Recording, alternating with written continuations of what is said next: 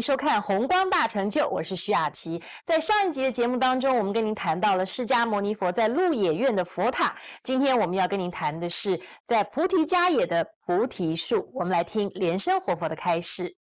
那我们今天呢，啊，讲这个菩提树。我们到这个印度，找菩提迦呀，最主要的。就去去就是啊，去看这个菩提树。那菩提树为什么那么出名呢？因为释迦牟尼佛曾经在菩提树下得正觉。在这个八大圣地之中啊，讲起来，我个人是这样子认为啊，菩提伽呀啊，就是啊。八大圣地当中最主要的一个圣地，假如没有释迦牟尼佛在菩提树下得正觉，那一切的这个圣地啊，就变成没有意义。你说出生的这个蓝比尼园呐，啊，初转法轮的这个鹿野苑呐，啊，说法的这个灵灵鹫山呐。啊，紫岩金色啊，这个奇岩金色啊，这给孤独言呢都没有什么意义。变成有意义，就是因为在菩提树下得正觉，所以一切佛陀的一切行迹啊，都变成很有意义，就变成圣地。所以去印度朝圣啊，这个菩提伽呀，就是啊啊最重要的一个圣地。啊，我个人是这样子认为。当然，我们去看了这个菩提树啊，早已不是佛陀时代啊，他坐在那里的那个菩提树，有很多的传说。啊，现在的这个菩提树啊，据说是从那个斯里兰卡那边啊移植过来的。但是我们还是对着这个菩提树啊，哇，大家这个顶礼啊、诵经啊、礼拜啊。那么，在这个菩提伽呀，我们先到这个大菩提寺。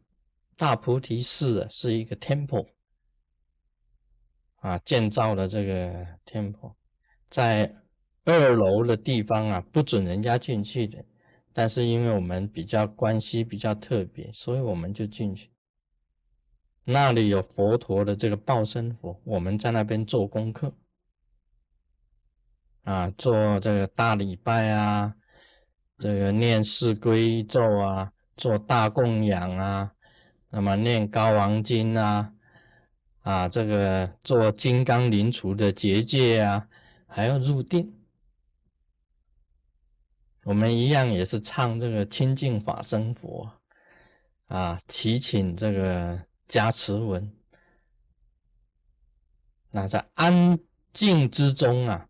很迅速的，我看见那个释迦牟尼佛这个报身佛的这个手啊，他就伸长啊，伸出来啊，这个手背就伸得很长。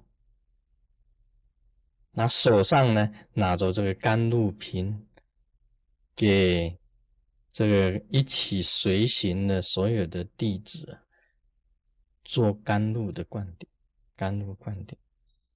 我当时我讲了，当时我在现场的时候，我就讲这个释迦牟尼佛伸手给所有随行的上师法师啊做甘露灌顶。那么这个看见呢，非常的这个清楚。那个莲池上师啊，莲池上师他说，他感觉到有这个好像说清凉的雨花啊从上面飘下来。觉得浑身都很清凉啊！他感应到这个甘露这个灌顶，还有很多的上师法师都同样有这样子的一种感应，都感应到这个啊甘露灌顶的清凉的这个水花飘下来，一看上面，哎，上面也没有这个下雨啊，而且上面是屋顶，根本不可能有雨水。从上面参下来啊，这个感应非常的殊胜。那完了以后呢，然后我们就去礼拜这个菩提树，那么又去走了这个所有菩提街呀，所有的这个道场附近啊，很多可以看的，还有莲花池，还有莲花池，很多可以看的。回来以后啊，我自己又查书，《大唐西域记》里面的书。释迦牟尼佛在菩提树下，啊，这个得正觉。那么菩提树是怎么样子的树呢？原来啊，佛陀在菩提树下得正觉啊，这个不是佛陀本身的啊，他本身很特书的一种行持方法，不是的。元代很多的印度行者，在印度的瑜伽室，他们都是在树下打坐的，每一个人都在树下打坐的。他们选择的树啊，就是无花果树，而无花果树啊，就是菩提树，它一个名称呐。这个菩提树是因为释迦牟尼佛啊得证菩提以后啊，才把无花果树改名叫做菩提树，大家才称为菩提树的。在印度啊，他们这个树就是无花果树。